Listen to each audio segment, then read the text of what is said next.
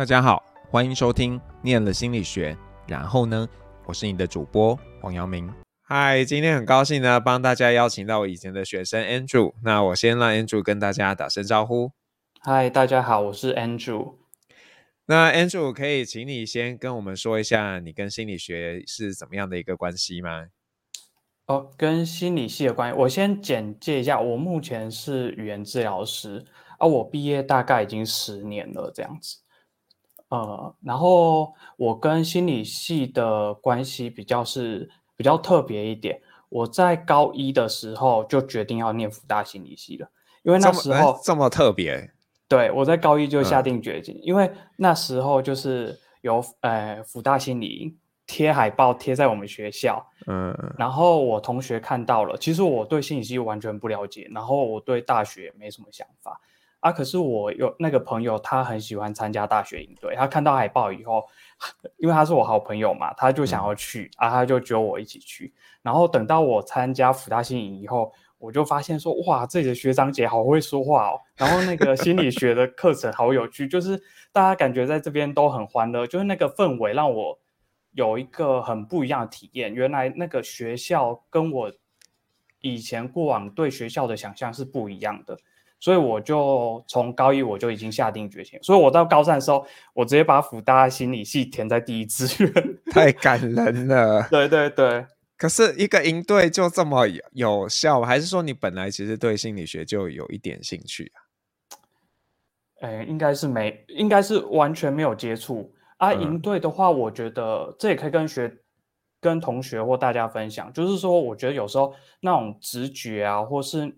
人的感觉其实它是蛮蛮准的，就是说你到了一个地方，嗯、到一个环境，到一个团体，你当下对那边的一些很很直接的感觉，其实那个很很准确。所以我自己念辅大心理系的时候，我发现说，哎，其实跟我当初的想象是一模一样的。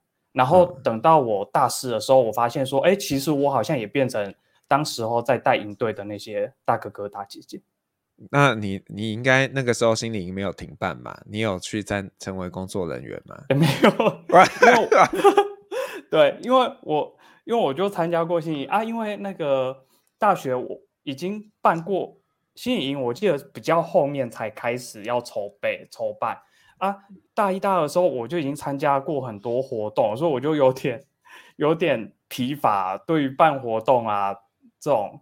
带带小队比较疲乏一点，想参与想参加一些比较不一样的东西，所以我那时候就没参加心理。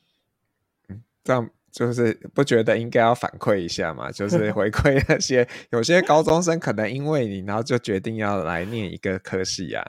我们那时候的心理营好像是拖到比较晚才决定要办，哦、就不是就是呃，好像也没有事前。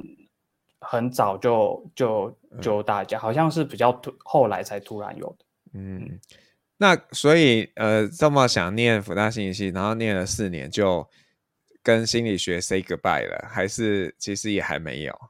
其实还没有。那个我呃我毕业的时候，这有点转折。我大三的时候其实是想念智商的，然后我有去补习。嗯，可是补习补到一半呢，我就看到系上有一个实习的机会，嗯，然后是去那个风信子，风信子精神障碍者权益促进基金会，哎，协会促进协会去实习，然后我就补习补到一半，然后我就跑去实习了，对，然后实习的过程我就觉得其实蛮喜欢的，可是，在那边认识那边的督导，然后那督导跟那督导有。有一些对话，然后他建议我说可以先出去工作看看，再来决定要不要念职商。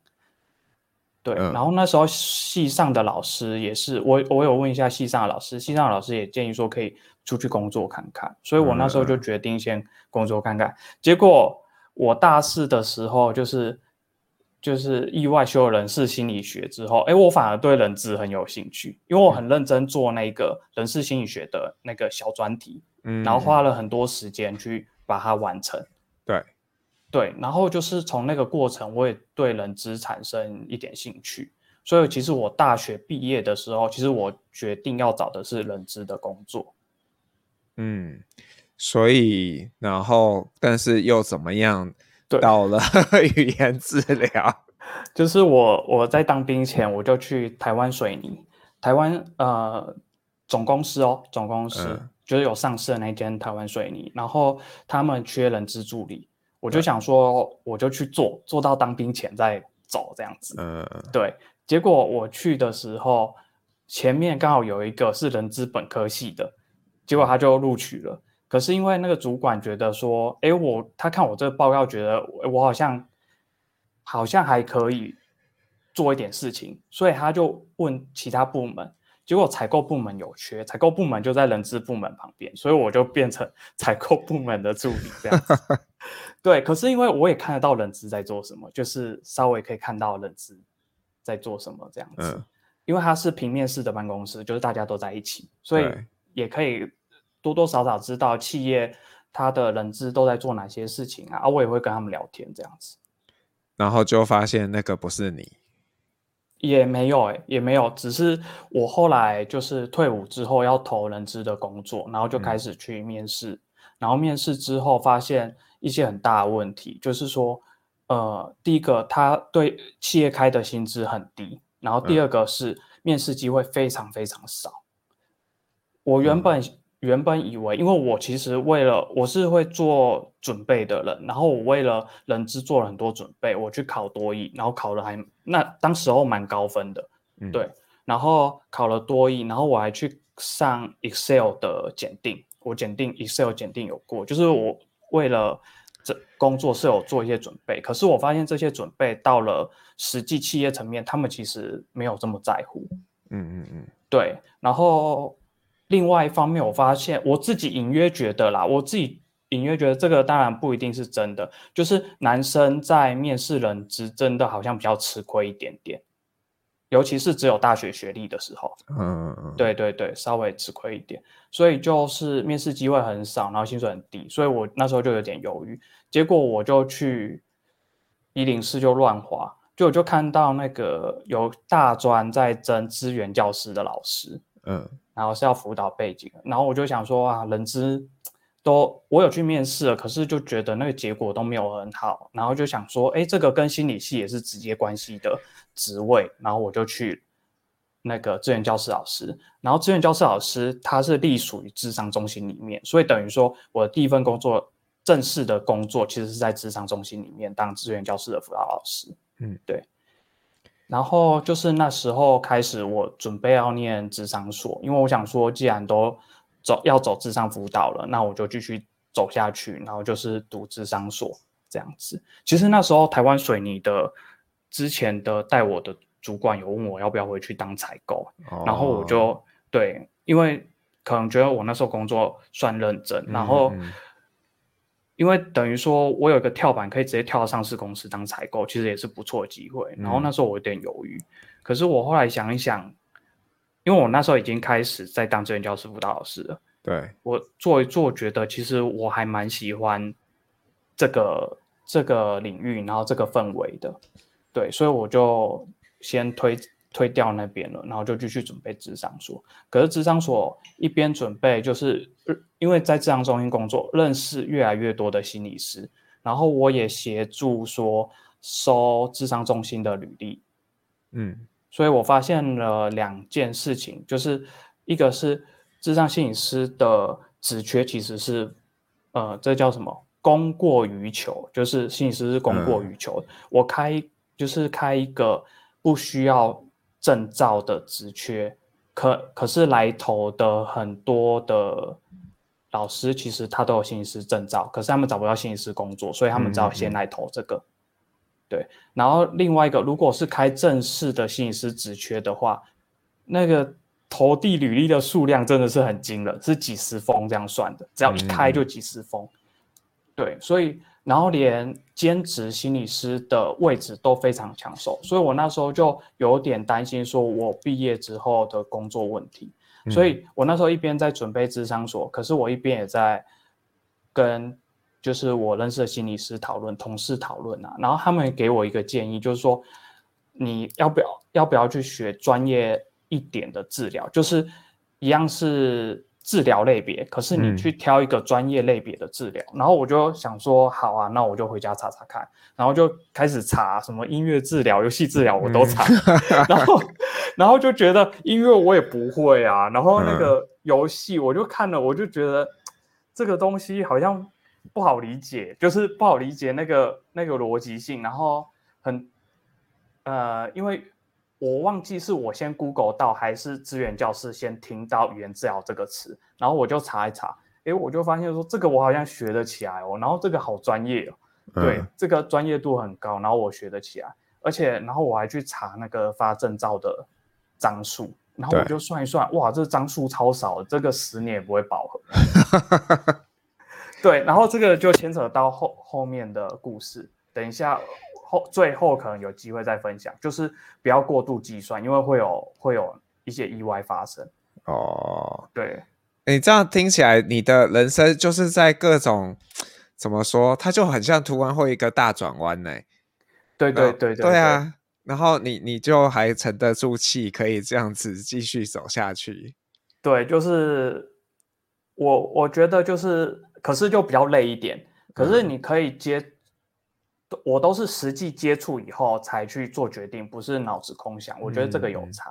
嗯、那你觉得你刚刚提到，就是说你们在应征这个呃一个不需要证照的职位，都很多人去投投履历嘛？那你当时为什么会可以成功成为这个资源教室的辅导老师啊？呃，我记得我投的时候好像七选一还八选一啊。我觉得是因为那时候的。那时候就是学校里面有辅大心理系的哦，博士班的学学长，可能觉得同系同系的吧。嗯嗯，对，啊，这个就小声一点讲。那所以现在跟我们介绍一下语言治疗师这个工作在做什么？因为我想很多，特别是心理系的同学，可能对这个职业是蛮陌生的。对，然后我可以先说一下，大概语言治疗所研究所的话。一一届大概会有一到两个人是心理系的，大概两成到一成左右。嗯，对。然后我自己认识的，呃，福大心理系毕业，然后走这个领域，我自己接触到的大概加我三位这样子。嗯嗯，对。然后呃，语言治疗在做的事情，主要就是我们可以分成，就是语言的障碍，就是语言理解跟语言表达这方面的障碍。然后又可以细分成成人跟小孩，因为照那个语言治疗师法规，它其实它有很明确规定说我们的业务这样子，嗯，对。然后儿童的部分有一大块就是小朋友的语言发展迟缓，成人的语言很大一部分是中风，嗯，对对对，来自于中风，所以比较是复健的部分的，对，我们都在复健科，嗯。对，然后还有一个最特殊语言治疗里面，我认为最特殊就是吞咽障碍也归我们管。吞咽就是把东西食物进到肚子里的这个过程。对，这个也是语言治疗里面最有风险的一个领域，就是它可能比较容易发生一些意外，要很小心的一个领域。其实你这样讲，我我想起来，就是大概很多年前，因为呃认识的一位老师，他的太太就是在。好像是是北师大吧的类似语言治疗相关的，我忘记是大学，反正他是哪里的老师，所以那时候就知道这个。然后我其实请过一个他的学生来跟同学讲过语言治疗，但是应该不是你，哦、不是你们这一班，不是，我不是读。哦，你是说来讲？对，来来，我没有听过，从来没听过。对对对，因为那个时候，对，因为你讲到吞咽，我就有有一点印象，因为他那时候就有讲到，我就想，哦，原来语言治疗不是只有在跟讲话有关系，就是所有跟嘴巴有关系的事情，好像都是你们要处理的。对，对没错。嗯，然后有一部分就是我们会说言语 speech 的部分，例如说像构音啊，就是咬字清不清楚，嗯，然后还有口技。然后还有嗓音，嗓音我们说 voice 就是声音的音质这样子。嗯嗯，对。那可以跟我们分享一些你觉得印象比较深刻的这种工作上的一些事情吗？哦，因为我毕业之后我就不碰成人了，然后主要都教幼儿这样子，嗯、主要都教儿童。那如果说要说，为什么我不碰成人啊？哦，因为。儿童是他他是正在成长，成人他是原本有这个功能，他失去了。对对，然后呃，对于成人，你对应的是家属；对儿童，你对应的是家长。嗯、那个态度完全是不一样的。家属他本身他带有很多的负面情绪，嗯、因为他遭遭遇很大的打击，然后、嗯嗯、呃，所以通常情绪上不会太好。然后一开始啦，当然可以建立关系之后会慢慢变好。可是成人的。压力跟我觉得要面临的问题比较复杂，我对我来说是比较复杂。儿童比较单纯，儿童你只要好好教，他基本上他会多多少少都是会进步的。嗯嗯，对。所以你选了一个你觉得会不会有太多负能量的一个选项。对对对对对。啊，另外一方面也是儿童的职缺是比较多的。哦，然后我以为这个，因为现在高龄化嘛，我以为这个在高龄的部分应该也会有蛮多这样子的一个需求。那个会有倍数上的差别，例如说成人他坐轮椅，那他要坐富康巴士来，嗯、他一个礼拜来一次已经很紧绷了。嗯、儿童妈妈他机车吹了就来了，他一个他有有些家长他每天都来上课，哎，就是同样一个个案，他是五倍的量。哇天呐，可能就很希望小孩可以好吧？对对对，啊，当然就是很多家长这样子，一个礼拜三次课，他就是有看到效果以后，他又又想再加课，这样子一整天都排满。嗯。那会有那种就是呃比较挫折的经验吗？就是说，哎，你们已经你跟家长都一起工作了，但是小孩就是进步的很缓慢。会，其实。不止缓慢，有些是完全没有进步。啊，我觉得，嗯、我觉得原教老师蛮缺乏一个心理师有的东西。心理师会转介，就是你处理不了个案就转介出去。嗯，可是原教老师比较没有听过这个制度，我们很难跟家长说这个这个我没办法超过我的能力，你可能要转换另外一个老师，很很困难。那如果是你，你会怎么样跟他们说啊？呃，因为我是健保体质，我可能会私下建议说，你要不要去自费的上上看？哦哦哦。可是很，我后来很少这样讲，因为，嗯，因为就是如果，因为我不清楚他们家的经济状况，如果我跟他讲了，可是他其实经济没办法负担，那家长他本身他有他的压力，这样子。嗯嗯嗯，对。所以如果不健保的话，他的呃这个收费会比心理师贵吗？心理师大概两千左右，不会不会不会，便宜很多。嗯，对，便宜蛮多的。嗯，大概一千出头，一千二左右。所以，那你你平常的工作时间会是需要排满满才可以维持一定的收入，还是说其实不需要把自己整天就是呃就是朝九晚五这样子？呃，健保体制下。你只要有上班的时段，他一定会把你排满。嗯，对，因为这牵扯到很多问题，因为他呃有些医院是有业绩的，所以他他把你排满，对医院来说也可以赚很多钱。嗯。像如果我没有想要接这么多，可是我的同事他们可能想呃有业绩的需求，所以我也不能说啊原。例如说，这个小朋友不要给他排到这么多堂这样子，因为有的时候牵扯的层面蛮广的。那你有想过自己哪一天要就是自立门户吗？我我现在已经算是，因为原治疗没有行动，呃，行动的原治疗师没有这个词。嗯。可是呃，如果用这样的定义，其实我现在已经算是了，就是我、嗯、我。我没有需要到上班八小时这样子，嗯，对，我可以去接其他想接的工作是可以的。哦，所以你们也像心理师需要有一个执灯嘛，就是说历史需要需要需要。哦，对。那你你觉得就是说，呃，这样不管是当辅导老师，或者是现在在当语言治疗师，对，你在大学的心理学训练对你有什么样的影响啊？我觉得。呃，我先把一个前提拿出来，就是这个影响是好的，嗯、可是它对于治疗技术或是收入都完全没有关系。嗯，对，它它对于我自己，对于我服务的人都是好，它这个影响都是很正面的，可是它没办法反映到现实层面上。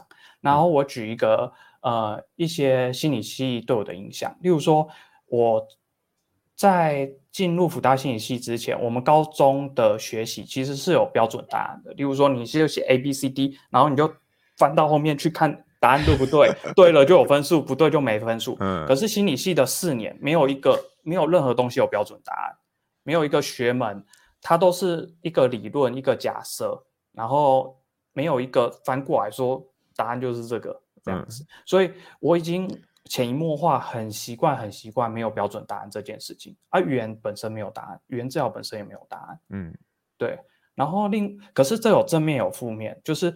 呃，心理系也给我那种比较直化的一个习惯，就是不会过度量把所有东西都量化。可是语言治疗在某些层面，它很强调量化。我们把语言的结表现结果去量化，这样才能做一个 evidence base，就是有证据的治疗，你才能说明说你这个治疗是有效的。你把它量化出来。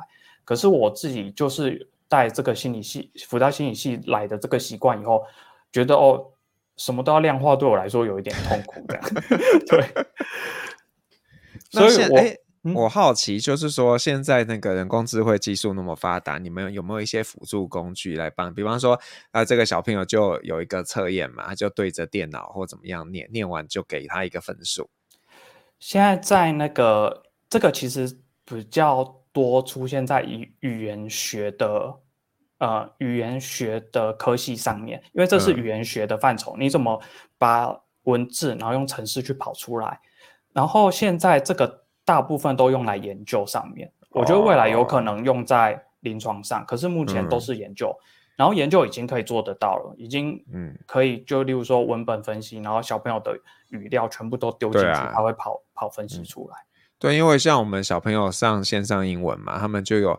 有一个嗯，我觉得不是很聪明的反馈机制啊，反正他就是会请小朋友跟着念嘛，然后他会用某种方式看那个 fitness，然后给你反馈说两颗星还是三颗星，还是只有一颗 星。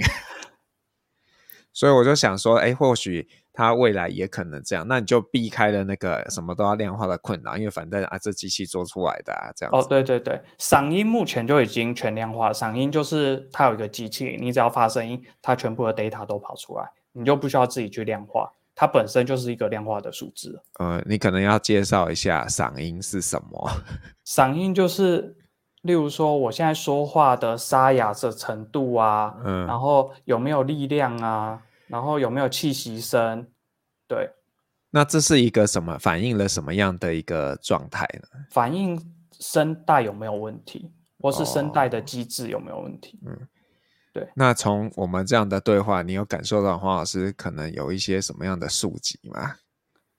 应该至少是我我可以自己跟你说了。我我觉得啦，我我会明显感，嗯、因为我有这个呃胃食道逆流的状况，所以你会明显的会感受到，有时候你讲话你会需要稍微停一下，因为就是那个。你会觉得有有胃酸涌入的感觉，对，我懂，我因为我自己也有，嗯，啊，现在这等于现代文明病，真的很多人都是那个有胃食道逆流，然后造成他嗓音的问题，嗯，像像这种没办法训练嘛，这只能侦测，然后还是说也可以，其实还是可以训练，啊，可以喂教，就例如说，诶，你找到他可能引发。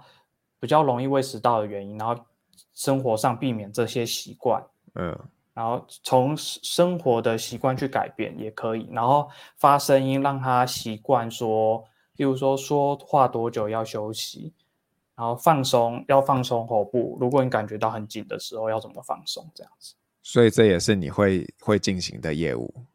我现在不会，嗯，这个只有在大医院，通常会出现在耳鼻喉科，嗯。对，就是科别不一样哦，所以你们的角色有时候会在附件，有时候会在耳鼻喉。对，耳鼻喉的比例比较低。嗯，对。那你刚刚讲的一个嘛，就是心理系对你的影响，就是对于标准答案这件事情的一个额外的想象。那还有别的事情吗？有，我觉得都很细微，都、嗯、都是很小的影响。例如说，像我那。我那时候在听 Podcast，然后我就听到 老师问，然后我就在想说有什么影响？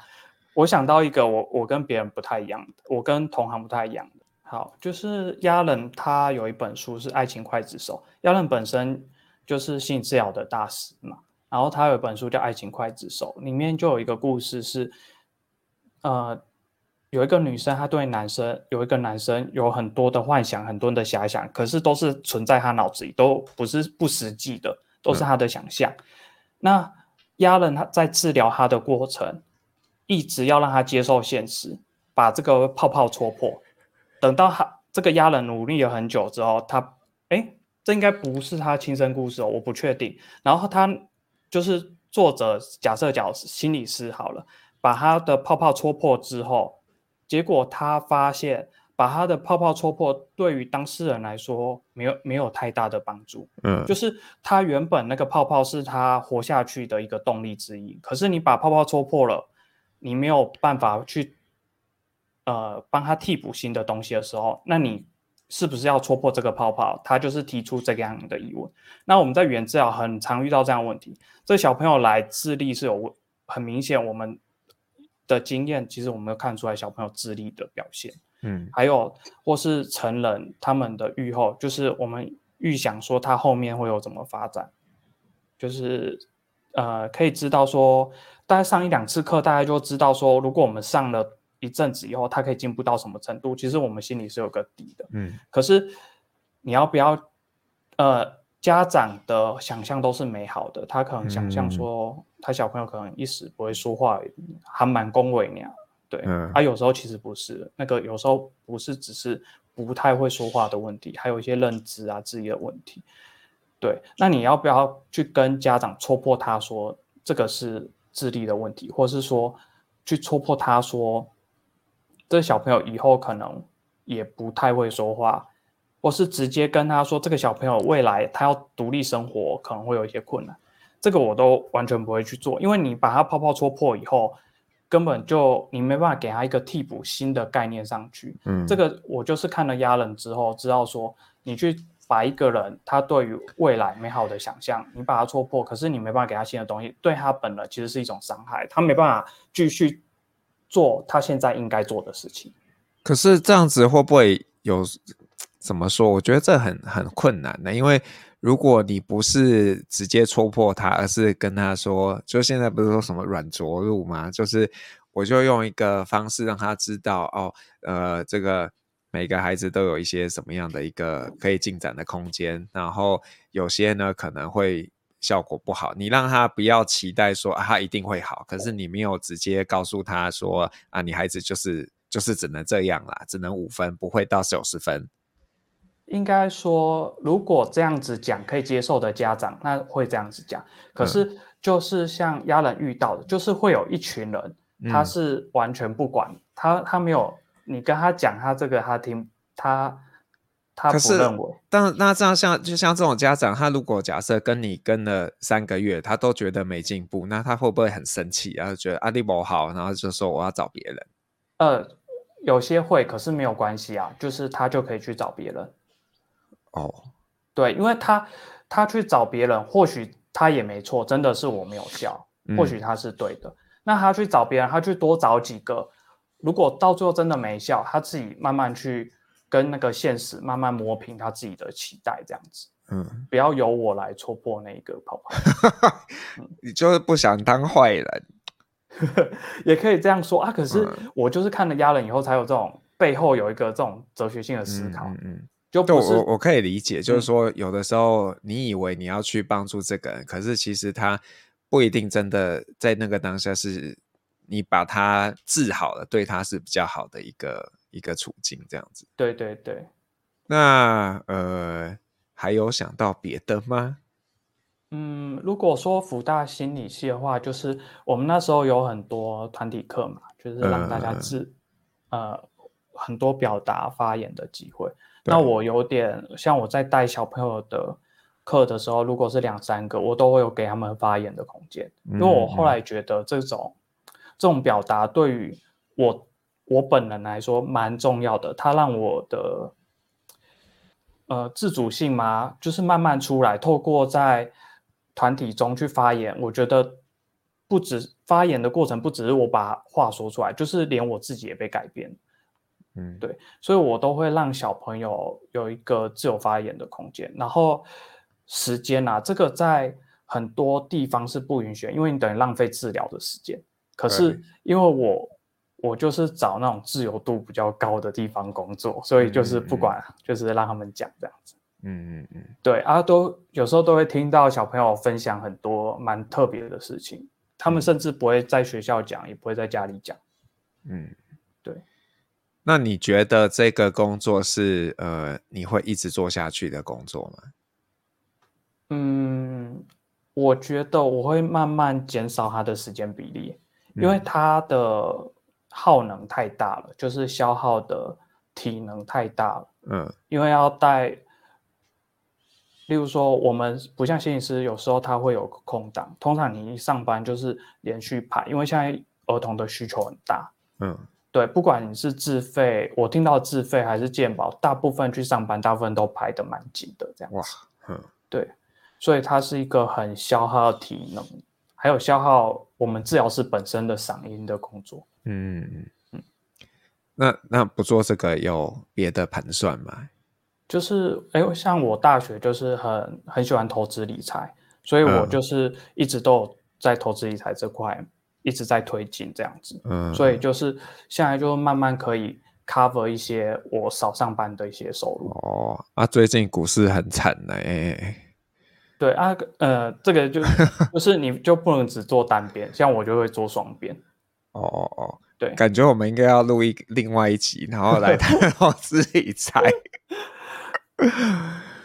那你呃会给这些就是说呃想念心理学或正在心念心理学的人什么样的一个建议啊？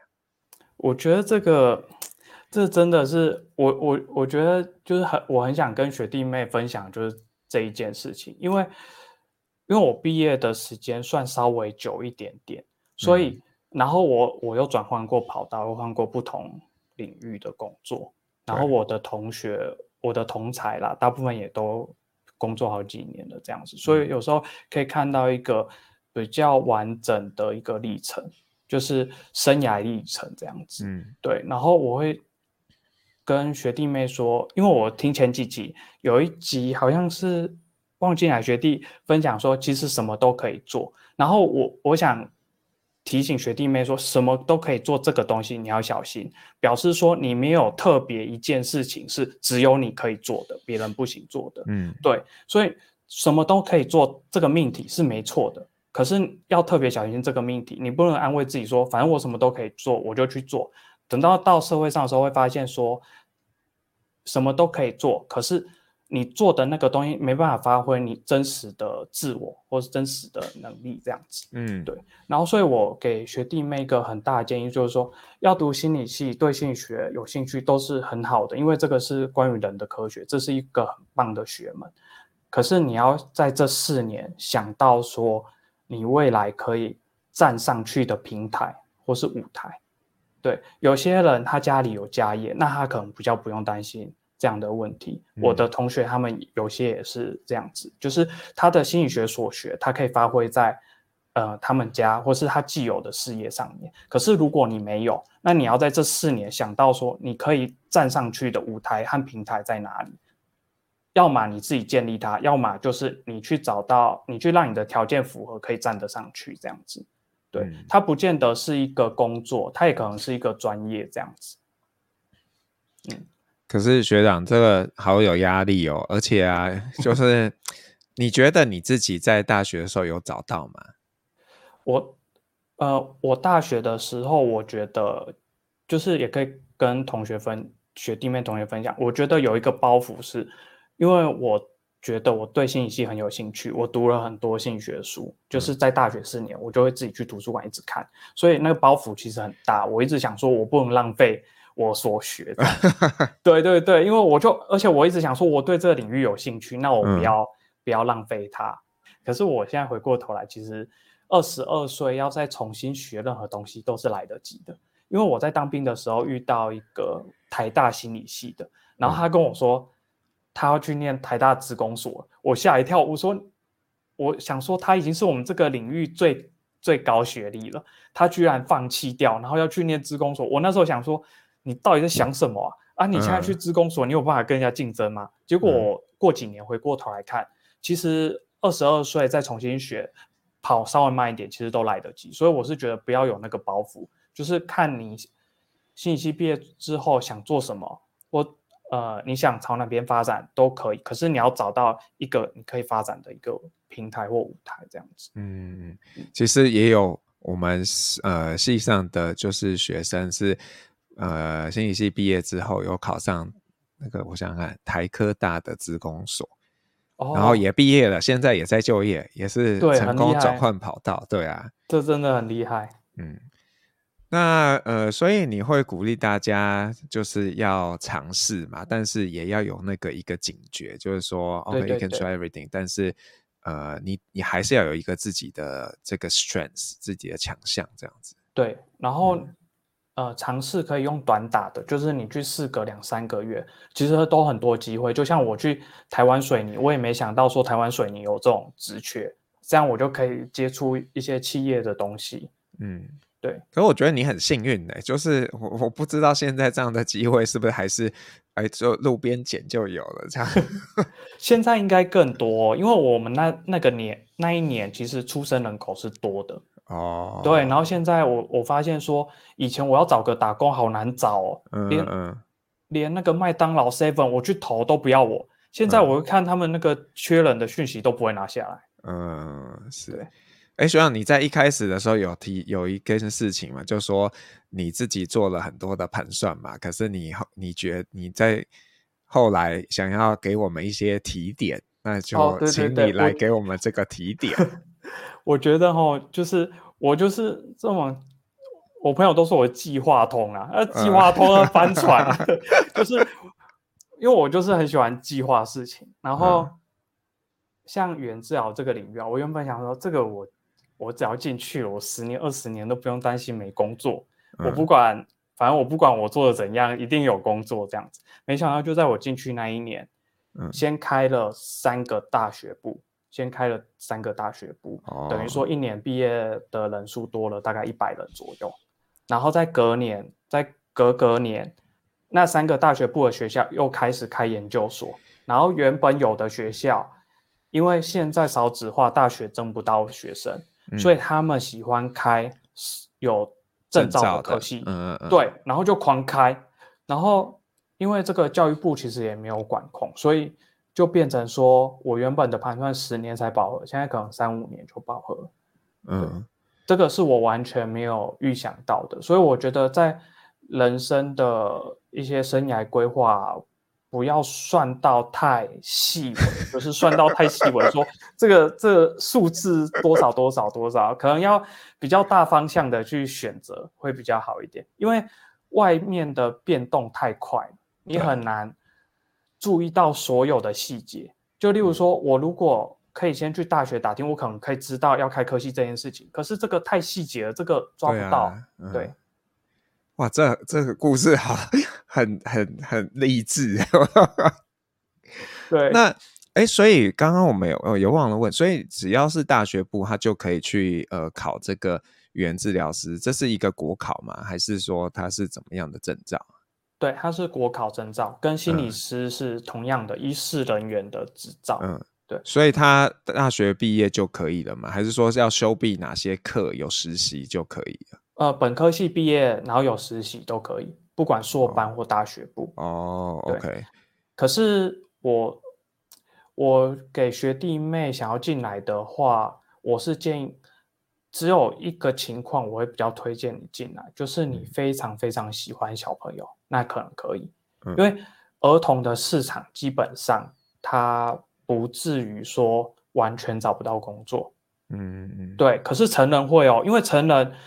成人你通常要隶属于健保体制，因为中风病人他通常去医院嘛，嗯、他比较不会，呃，他比较不会像家长带来上课啊，看你老师在哪里，他就带来上课这样子。嗯嗯、成人通常去医院，那医院例如说他复健科有三个职缺，那就是三个职缺，顶多再多开一个，可是基本上空间的限制，他不会无限一直开下去。嗯，对。然后儿童的话，儿童的话，因为儿童很多都会去跑诊所，那诊所的空间就比较弹性，他可能再多开一间诊所在隔壁，哦、就马上又可以多拼很多人这样。可是我们少子化很严重哎、欸，学长。对，这个会有一点点影响。可是就像我说的，少子化家长更重视，那他原本上两天的，嗯、他上四天，那就等于是 double 了。嗯嗯嗯，对。所以那呃，学长最后还有没有什么想要？跟大家分享的，刚刚漏掉没有讲到的，跟大家分享的哦，嗯，嗯，我觉得，我觉得真的学弟妹要把握这四年，好好想一下，就是未来的发挥的地方在哪里，要不然会比较辛苦一点。而且我觉得不一定要带一个带一个预设立场，例如说。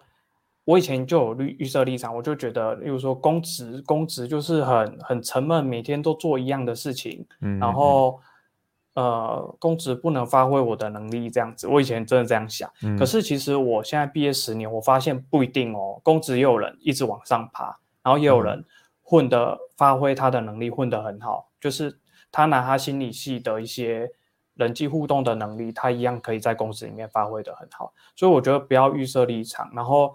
有的时候你就多尝试，然后相信直觉，然后一直努力去前进。嗯，对，好，谢谢学长。然后那呃，如果你是 KKBOX 的用户啊，你等一下可以听到 Andrew 要点给你的一首歌，那就请 Andrew 跟我们介绍一下你要点什么歌送给大家，然后为什么？就是那个兄弟本色的《迷途羔羊》，他是张震岳跟跟顽童。合起来的一个团体啊，因为他的歌词我还蛮喜欢的。他第一句就是，他前面有一句歌词就是“逝去的过，逝去的过往不再回头望”，对，就是不要往回头看，就一直前进就对了。然后它里面有一句话，我也是也算是我觉得很有感触。他说什么？可呃呃，就是挡不住他渴望自由的心。就是我觉得我也有一点点这样，就是有时候会读心理系，你舍弃了那种理工有就业的直接的选择的，就是你有你内心有某些渴望。那我呃，我们来读了心理系，就是有的时候想要追追逐自己想要学的东西的那个心，这样，所以有点呼应到我啊。可是我觉得在追逐自由的过程，也要去想一下现实面，对，嗯。嗯，好，谢谢 Andrew，谢谢，拜拜，拜拜，我是黄耀明，我们下次见喽，拜拜。